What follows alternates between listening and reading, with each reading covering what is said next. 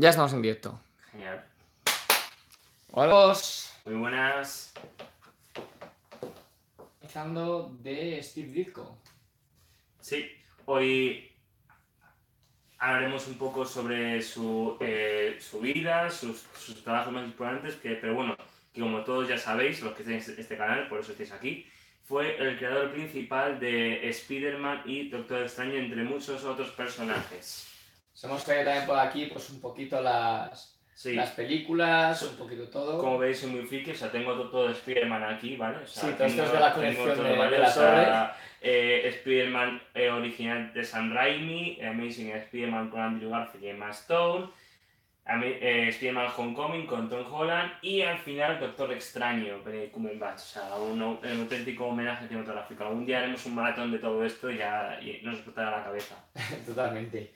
Pero bueno, vamos ya a lo que nos, nos firme, que es este temilla de Steve Ditko. Bien, pues empecemos, pues, empecemos un poco hablando sobre su vida, ¿vale? Bueno, eh, eh, eh, digamos que así, eh, en un super resumen, Steve Ditko era un hi- his- historietista estadounidense que tenía un estilo muy personal, ¿vale? O sea, cualquiera que, que encuentre un cómic de Steve Ditko, o sea, puede ver que en comparación con otros autores tenía un estilo muy marcado y muy personal que se podía ver en todos sus personajes. Estudió en la, en la Cartoonist Illustration School de Nueva York, donde tuvo como profesor nada más nada menos que a Jerry Robinson, el creador del Joker. O sea, fíjate que comienzos, tener como, como profesor al creador del Joker, ¿vale? Eso es lo primero.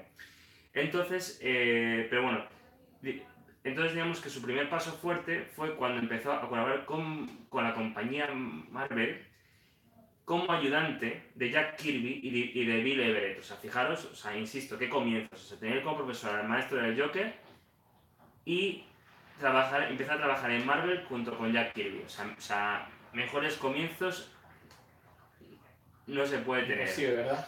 No, no, o sea, eh, entonces, entonces eh, siguiendo un poquito por ese camino, empezó, a- empezó en el año 61 como, eh, como encargado del dibujo completo de la nueva revista con guiones de Stanley de Amazing Adult Fantasy, que luego se llamó Amazing Fantasy, que fue donde arrancó el personaje de Lo Spider-Man. tenemos por aquí, bueno, comentar un poquito. Aquí lo tenemos, o sea, esto es una placa que me trajo un colega de, Estados Unidos, donde podemos ver esa portada de la Amazing Fa- Fantasy de Spider-Man en metal. Esto es una placa. Vale, y ahí está. Ese, digamos, fue su primera incursión con el personaje de Spider-Man. A partir de ahí empezó a desarrollar otros muchos personajes. No me lo por favor, que tengo ahí la chuletilla, porque son muchos nombres y muchas fechas. Y eh, esto fue en el 61. Dos años después empezaría. Los personajes lo comento y ya está. tú Sí. no- Digamos que eso fue en el 61. Dos años después empezaría a crear a otro personaje por el que sería siempre reconocido, que fue Doctor Extraño. Un reflejo de su admiración por la magia y la psicodelia. Es decir, aprovechó su, su fanatismo por esas artes para crear un personaje que fuese igual a eso. Y Doctor Extraño, como todos conocemos, representa eso, representa la magia, la psicodelia, además en la película se nota menos, pero en los cómics podemos ver ese estilo mucho más marcado, Sí, ¿verdad? totalmente. De hecho, bueno, en la película hay un momento en el que cuando Densen Wan, o sea, la anciana, Sí, le mete un empujón y le va yendo por dimensiones, hay Ujú. un par de dimensiones de esas que son guiños a Steve Ditko totalmente. claro. Porque tienen ese, ese toque, esos colores, esas cositas. Igual que en Thor Ragnarok que hicieron ahí un guiño a Jack Kirby, pues aquí también hicieron ahí su, su guiño a Steve Ditko. Perfecto, perfecto.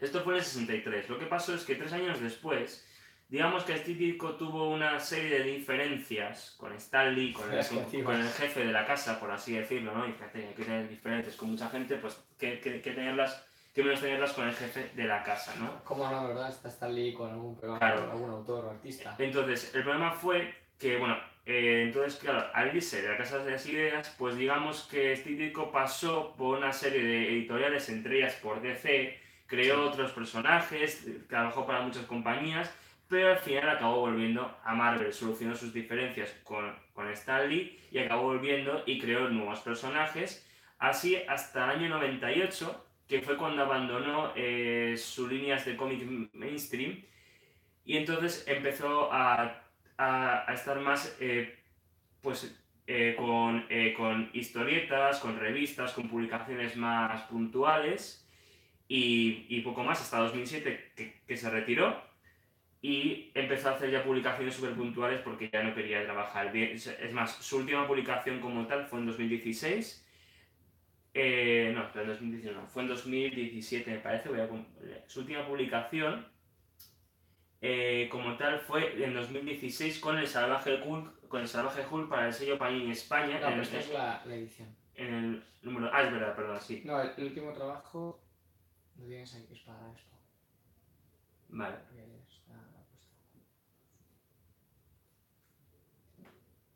Eh, ahí, ¿no? Vale, efectivamente. Fue, vale, entonces, eh, su último trabajo fue en el año 2007 cuando Jonathan Ross consiguió entrevistarle para el documental In Search of Steve Ditko para BBC y en 2016 se dedicó a una exposición retrospectiva en Palma de Mallorca con el título de Ditko Unleashed, que contó con un catálogo editado por IDW. Esa es, a grandes rasgos su vida. Si os metéis en internet eh, encontraréis unas biografías mucho más amplias. Es más, ahora a, raíz de su muerte se han escrito numerosos artículos para diferentes, diferentes Sí, sitios, bastantes publicaciones. O sea que si os interesa más su vida, eh, ahí encontraréis mucha más información que la que yo os he dado. Entonces, eh, hablando simplemente ya de las diferencias que tuvo Lee. Sí, eh, digamos que fueron, eh, que fueron solo por unas diferencias creativas. ¿En qué sentido? Pues que Steve Ditko, como creador de Spider-Man y de el mejor villano para mí de Spider-Man, que es el Duende Verde, o sea, Steve Ditko fue el creador del Duende Verde oficial, digamos que tuvo una serie de diferencias creativas que se basaban en lo que es la identidad de los personajes. ¿En qué sentido? Pues que para el, digamos que para el personaje de Spider-Man, Steve Ditko eh, intentó estar centrado más en que Spider-Man, eh, pues, eh, pues, digamos que,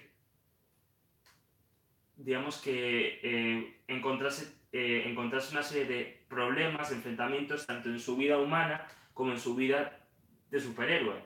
Mientras que Stan Lee prefería centrarse solo en el Spider-Man, es decir, en el personaje superheroico. Entonces, esa diferencia creativa hizo que muchos números no saliesen adelante o, o- o se reiniciasen, ¿sabes? Entonces, fue principalmente eso. Y luego, con el Duende Verde, pasó algo muy parecido, que fue que Stanley concibió al Duende Verde en sus primeras ideas como un personaje mitológico del antiguo Egipto que, después de, de un milenio volviese a la vida, mientras que Steve Ditko una vez más prefirió un personaje humano. Al final se optó por la opción, por la opción de Steve Ditko, porque además o sea, Steve se lo dijo así a Stan Lee, dijo, mira, es mi, es mi personaje y vamos a hacerlo como yo quiero. Entonces, pues... Es un poco, yo, yo me Claro. lo y yo me lo como, ¿no? Más Claro. o menos. Ahí. Y yo sinceramente yo veo mejor a un Duende Verde humano que un Duende Verde de un personaje mitológico, porque un personaje mitológico hay patadas en el mundo de Marvel. Entonces yo creo que eh, fue una decisión más que acertada, yo creo. Sí, yo creo que un, un enganche bueno que tuvo en sí la, la, la creación de los personajes de Spider-Man es que son personajes humanos. No son dioses, no son nada raros, son humanos que tienen algunos, obviamente, temas genéticos, Claro. tienen tal, pero en sí todos son, realmente son humanos. Claro. Tanto el escorpión, como puede ser, eh, yo que sé, Rino, como puede ser Claro. buitre. Son humanos y tienen problemas de, de humanos, o sea, ¿sabes? Sí, Entonces, sí, sí, es que es un poco eso. Entonces está muy interesante que haya mantenido esa idea y que obviamente pues, el Duende Verde en su creación original fuera también un humano. De hecho, es, es Norman Osborn. claro, eran. Sí, Aunque sí, luego sí. ya, pues, pues Harry ya sabemos que cogió el manto y Sí, bueno. la tercera parte de Spider-Man se ve aquí, por ejemplo. Pero sí, sí, entonces... Bueno, y, eh, la, y la segunda ya también aparece, ¿no? En la segunda. Claro, aparece eh, el, Spider-Man 2 y Eh, en Spider-Man Spider-Man 2 simplemente de Sam Raimi y luego también el personaje de Harry Osborn aparece también en la segunda La parte segunda de Amazing. de Amazing Spider-Man. Yo espero que aparezca en el, en el universo de Tom Holland, ¿no? Sí, yo creo que saldrá no, más adelante, pero saldrá. Tampoco tengamos prisa. No, no, no, o sea, yo, yo solo espero que aparezca. ¿Cuándo? No lo sé, pero yo espero que, yo espero que aparezca. Aparecerá, yo creo que sí. Sí, seguro. Fijo. Y nada, Un poquito más. Poco más. Vale, pues ya ¿Puedo de, de Steve Ditko, pues primero había un poquito de, de- de su estilo de dibujo y luego un poquito de, de las propias obras. Ujú. Era un autor bastante dinámico, sobre todo el tema de movimiento, en el que no lo podemos ver.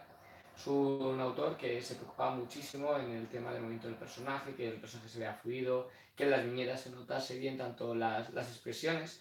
Es un personaje muy difícil, Spider-Man, por el hecho de que eh, no se ve la cara. Claro. Siempre lleva el traje toda la vida de Spider-Man y entonces pues a la hora de dibujarlo cuando tiene que hacer esfuerzos o tiene que hacer algún tipo de, expresión facial es muy complicado. Pero aún así Steve supo sacarlo bastante bien. De hecho, cuando leéis cualquier cómic mítico del, del, personaje, pues podemos ver ahí eh, esa cara, pues tanto cuando está sufriendo, pues, pues que sufre, cuando está mm, preocupado lo vas notando, pues por elementos que va añadiendo en el dibujo o por expresiones de los ojos. O sea, parece una tontería, pero al final sabes cómo se siente Spider-Man, aparte de, obviamente, por el guion. En el guion, pues tú vas siguiendo la historia, vas viendo si se siente de una manera u otra o tal, pero sí es verdad que el dibujo no solamente ayuda, sino que acompaña y te hace generar ese sentimiento. Si no leyeras del que va, eh, hay escenas que perfectamente, solamente sin texto, sabes perfectamente lo que está haciendo, qué reacción tiene, si está sufriendo, si no. Y eso es un punto a favor que te tenemos que dar al señor Disco. Luego también, por ejemplo, hay pues hay un tratamiento del color muy interesante. Uh Disco en sí no, no, no, es colorista como tal, pero sí ha trabajado pues un montón el, el tema del color y de hecho se ha preocupado si la persona te hacía sus, sus, la parte de color, pues que estuviera él pendiente de ver si lo hacía bien, si lo hacía mal, tal. Y, y sí es verdad que el color de Steve es algo muy personal, igual que el, que el traje de Spearman es el mítico traje que hemos visto toda la vida. Claro. También es verdad que, que lo he dicho, que el temilla de, de, de, los colores y demás, pues también son bastante, bastante conocidos. Luego ya sabemos que el traje tuvo una evolución, primero tuvimos esas telarañas, que de hecho se han visto un guiño en Homecoming. Realmente. De hecho, el, el Spider-Man de Homecoming es muy estilístico. Es muy estilístico en todo, o sea, desde el traje una hasta... mezcla entre el traje de John Romita y Steve Ditko, pero pasado a, a, actualidad. Sí. Porque luego también es verdad que, que, que pues, también tendrás tema de, de, electrónica y tal, pero...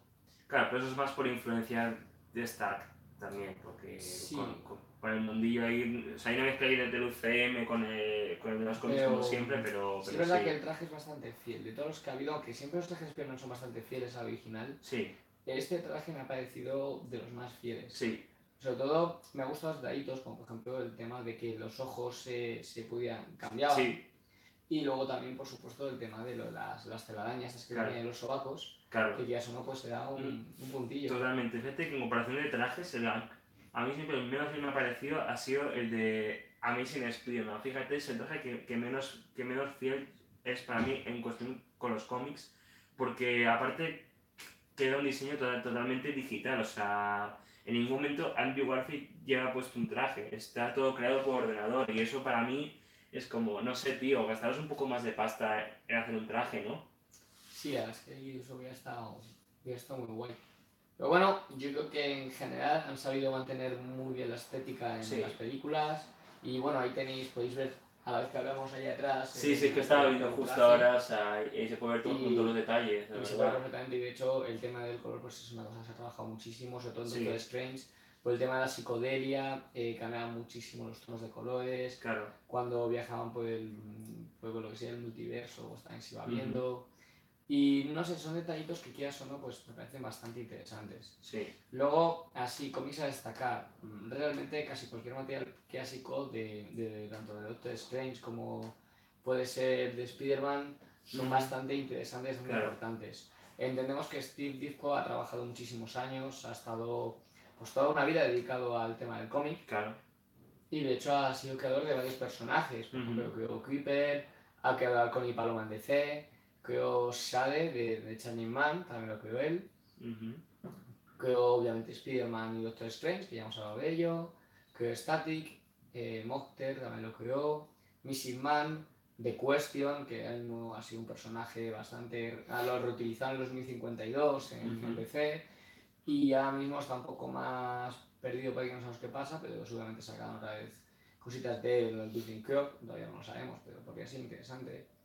Eh, también es el creador de Blue Beetle, que es un personaje porque también está hoy en día al día. No es el nuevo Blue Beetle, pero Claro. Está ahí. Tenemos a Mr. A, que el tema de Mr. A es muy interesante porque viene por, por un sistema filosófico creado por Adin Rand, que él pues seguidor de este sistema filosófico y demás, y seguían un poquito las premisas de, de Aristóteles y que bueno, es un principio básico en el objetivismo, para ser exactos. Y, y él pues buscaba un poquito homenajear a todo eso con mistedad. Claro. Y de hecho el personaje pues, es un personaje totalmente blanco y tiene una integridad moral totalmente perfecta. Y bueno, también muchas veces en los trabajos de, de Steve Ditko se ha notado una parte política, una parte filosófica también del pensamiento del personaje. Sí. Y al final, que ya pues las cosas se, se acaban notando. Totalmente cierto. También tenemos ahí al Capitán Átomo, que ha sido co-creador del Capitán Átomo. Y también de Killjoy y de Speedball, que este último personaje de, de DC, pues, pues, la lió muy parda en... Speedball. Speedball fue el que la lió muy parda en Civil War. Ah, vale, ya. ya. Y, y bueno, y también ha sido un personaje fundamental en diferentes etapas. O sea, es que Speedball Mm. es un personaje bastante conocido y, y trabajado. Es, eh, es la verdad, es la verdad súper súper interesante como un, como un personaje como él, como Steve Ditko, digamos, eh, haya trabajado tanto en DC como en, como en la otra compañía, ¿no? O sea, o sea con la compañía rival. Sí, tanto en DC. Bueno, pero, pero que sus estilos sean totalmente diferentes una con la otra, ¿no? Digamos que, o sea, digamos que tú eres un personaje creado por, por Steve Ditko para Marvel y otro, por- y otro para DC y los comparas y es que no tienen, no tienen unos rasgos muy iguales, realmente. no y sí. Al final, tías o no, el, el pijameo, llamándolo con cariño, Sí, sí, por todas las temas de superhéroes al final acaban siendo lo mismo, aunque uno tenga un tono hacia un lado y otro hacia el otro. Ujú. Y, y no es tan raro porque en aquella época, sobre todo Marvel y DC, lo que lo petaban. Ahora mismo tenemos muchas otras compañías, está Dark Horse, está Image, que, que fue en los años 90, ya vemos el Can Series y Image. Y, y claro, el tema Marvel y DC es algo que, que están los dos muy potentes y ha habido muchos traspasos de autores, de hecho el propio Jack Kirby, que, que ha creado muchísimos personajes de, de Marvel, Ujú. ha trabajado en DC, hizo el cuarto mundo y ha hecho un montón de cosas en DC. Y Steve Ditko, por supuesto, pues también ha trabajado en ambas compañías y muchos otros, eh, muchos otros autores se han movido, dibujantes, tal. Por ejemplo, Mark Bagley, que fue el que hizo eh, Ultimate Spider-Man, el dibujo, Ujú. también es el que hace el dibujo en Trinidad de DC.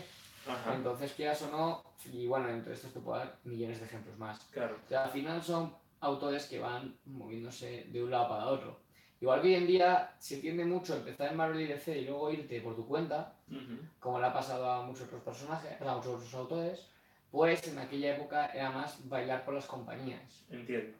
Era algo que era muy normalito. Por ejemplo, el tema de Speedball, pues bueno, pues apareció en Spider-Man en el número 22, en el anual, en 1988. Y eh, bueno, tenemos ahí a, a Robert Baldwin, o Robbie, que fue creado por pues, como hemos dicho, y por Tom DeFalco. Y hasta los Thunderbolts, hasta los Nuevos Vengadores y en Los Guerreros de S.H.I.E.L.D.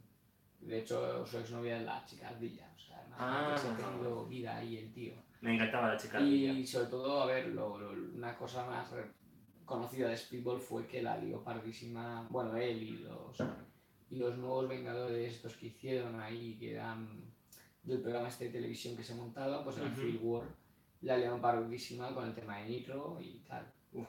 De hecho, hay un cómic que se llama eh, Civil War Battlefield, o algo así.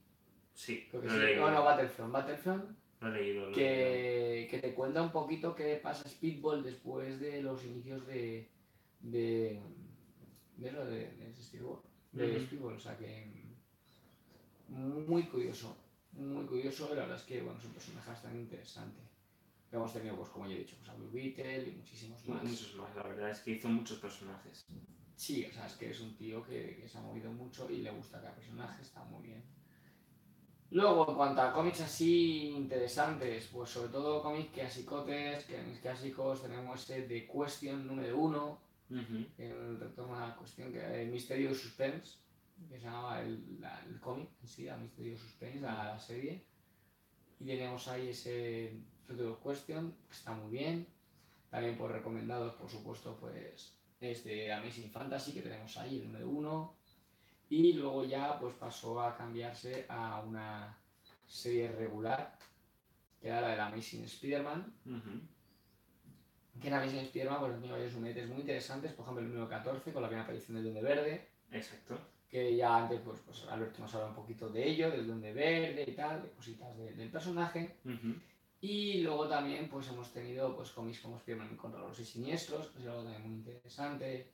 También por supuesto pues hemos tenido ese número 33 de Spider-Man que se homenajea en la película Hong Kong. Spider-Man Hong Kong, eh, esa mítica escena que claro, es, se le cae un... Exacto, es hacia el, final de, hacia el final de la película, los últimos 20 minutos, que es cuando Spider-Man eh, eh, hace su última lucha contra el personaje del... No sé el nombre del el, el buitre. Eh, exacto, el buitre.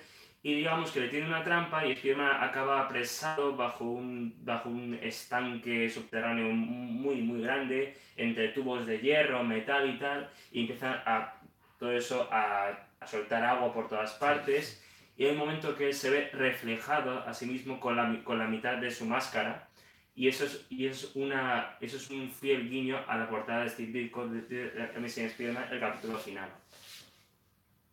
Y la verdad es que es un homenaje muy, muy claro. Sí, no solamente la portada, sino el propio cómic, casi va cogiendo viñeta a viñeta el hecho de levantar la estructura. Sí. Aquí son unas cloacas, igual se caen las estructuras, se está inundando, va a ahogarse.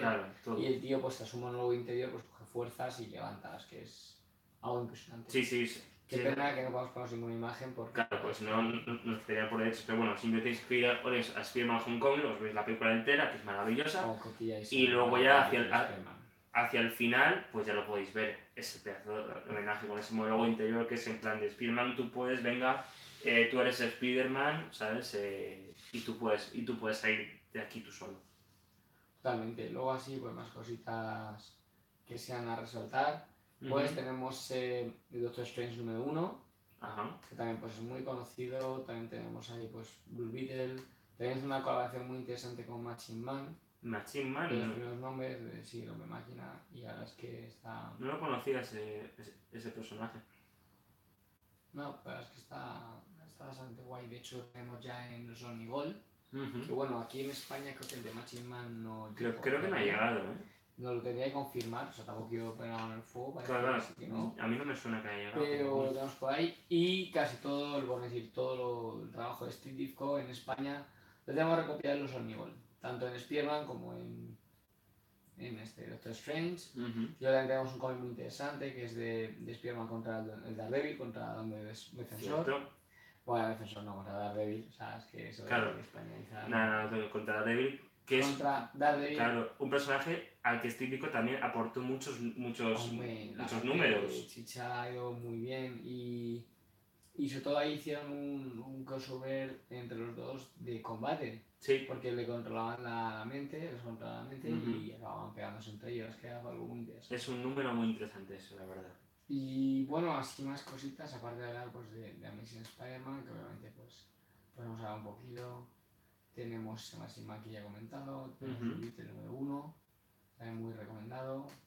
Tenemos también un poquito más, la verdad. Eh, bueno, ese Doctor Strange 110, que es muy interesante, con una portada muy interesante. Sí, la verdad es que está muy bien. Cuando se hizo Mago Negro. Claro, está muy bien reflejado, fíjate, con esos guantes ahí de color naranja, que no amarillo, como sale en la película, por cierto. La película sale de color amarillo.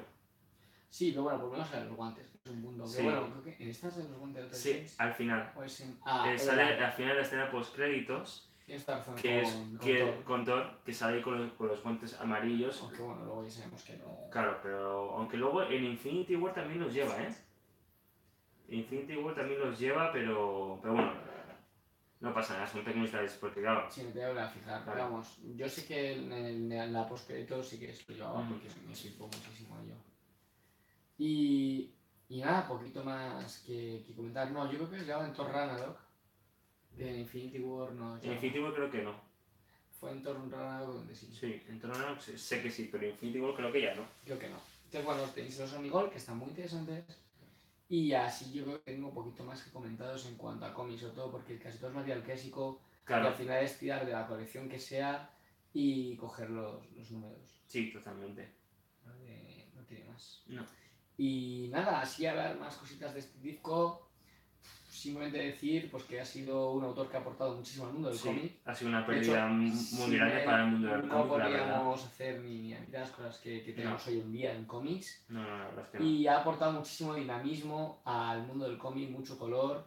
Y sobre todo, pues, unos personajes que tendremos de por vida y que han marcado la vida de muchísima gente, como puede ser Spider-Man o pueden ser muchísimos otros. Sí, Spider-Man, o sea, es mi personaje, mi personaje de toma favorito, la verdad, y cuando me enteré de este pico me quedé súper súper bloqueado porque era como, no sé, o sea, es, es el creador de Spider-Man, ¿no? Es como, no sé. Son cositas que al final ya no llegan a la plata. Claro. Yo no, yo no me quiero imaginar cuando, cuando, cuando se muera Stan Lee. Ahí sí me va... La que se va a liar. La que se va a liar. Pero bueno, pues, pues ahí estamos nosotros con todo este que hemos hecho este pequeño especial para que conozcáis un poquito de su vida tengáis algunos cómics para leer, aunque realmente hemos reseñado un poquito. Y sobre todo, pues conocer un poquito al personaje, conocer qué ha hecho. Y, y ya está, no tenéis más misterio, la verdad. ¿Tú si quieres comentar algo más? Yo no tengo nada más que comentar. No, simplemente pues deciros que, que es un personaje. O sea, que es un personaje. Estoy muy muchas veces personaje, pero es que se nos va a valer. O sea, es, una persona a la que os podéis acercar a su arte tanto desde los cómics, como ha dicho mi compañero, hasta las películas, o sea, cualquiera de estas películas podéis encontrar cualquier guiño a Steve Ditko, o sea, a sus esencias. de hecho, por ejemplo, en la primera película de Spearman hay un momento que es cuando él está eh, viendo qué diseño da a, su traje, o sea, aparece ahí eh, que si los colores, el diseño y tal, y esos colores fuertes en azul y rojo son los de Steve Ditko, ¿sabes? Al principio, el, diseño de la, de la araña, todo eso, es una escena muy, muy chula. En a mí sí me un poco menos, ya digo, porque se, se, se tira más por el CGI. Y luego en Spider-Man Homecoming recuperamos otra vez eso, ese típico, sobre todo con, eh, eso, con las telarañas por, eh, por, aquí por los brazos, la escena del agua, o sea, es un compendio homenaje. Y en Doctor Extraño, pues eso, ese aire psicodélico que le valió a Doctor Extraño la película para llevarse el Oscar a los mejores efectos especiales en, su año. Ah, y bien merecido, o sea, muy, muy, muy merecido, la verdad porque es muy, muy difícil poder crear esos mundos espejo, esas realidades alternativas que maneja la película de Doctor Extraño y hacerlo bien sin que parezca pegote. O sea, es muy difícil, la verdad. O sea, estamos muy orgullosos de ella. Sí, bueno, en el mundo del, del cómic lo he dicho, pues genera dinamismo, genera un montón de cosas que, ya no funciona muy bien, no tiene color. Entonces, bueno, pues yo eso es un personaje muy importante. Ha sido ha sido un, autor, un, escritor, o sea, un escritor, un ilustrador, un dibujante, pues, la verdad es que impresionante, mítico, fue de los primeros que estuvieron ahí, y la verdad es que, pues, gracias a él, pues, han inspirado muchísimos otros autores, y tenemos los personajes que tenemos hoy en día. Totalmente. Así que nada, chicos, eso es un poquito todo el especial que íbamos a hacer, lo hemos hecho con todo nuestro cariño, lo mejor que hemos podido. Espero que os haya gustado y que hayáis aprendido algo más del autor. A lo mejor ya sabíais muchas cosas. Claro pero bueno, siempre, a ver, si un poquito más. Siempre un poquito más bien. Y nada, eh, adelantaros que el día 29 de este mes haremos, haremos emisión del último programa antes, antes de las vacaciones de verano, sí. que hay que descansar.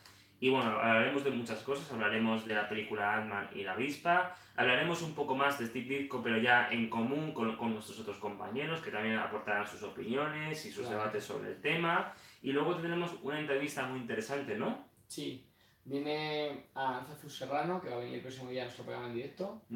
Y vendrá con Menheim y. O sea, su obra Menheim y su obra Menheim, El Azor y los Cuervos. Literatura fantástica, primera literatura fantástica muy buena, o sea, muy recomendable. Más son los dos números que tiene, el primero ya salió en 2015, el segundo salió en 2018 y la tendremos por la semana que viene aquí el domingo en directo por la tarde.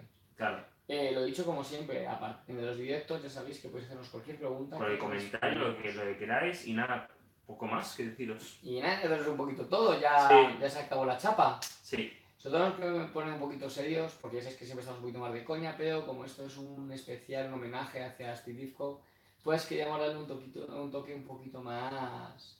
más un poquito más serio, un poquito más... Un poquito más nosotros, pero sí, que fue algo un poquito ahí serio interesante y demás.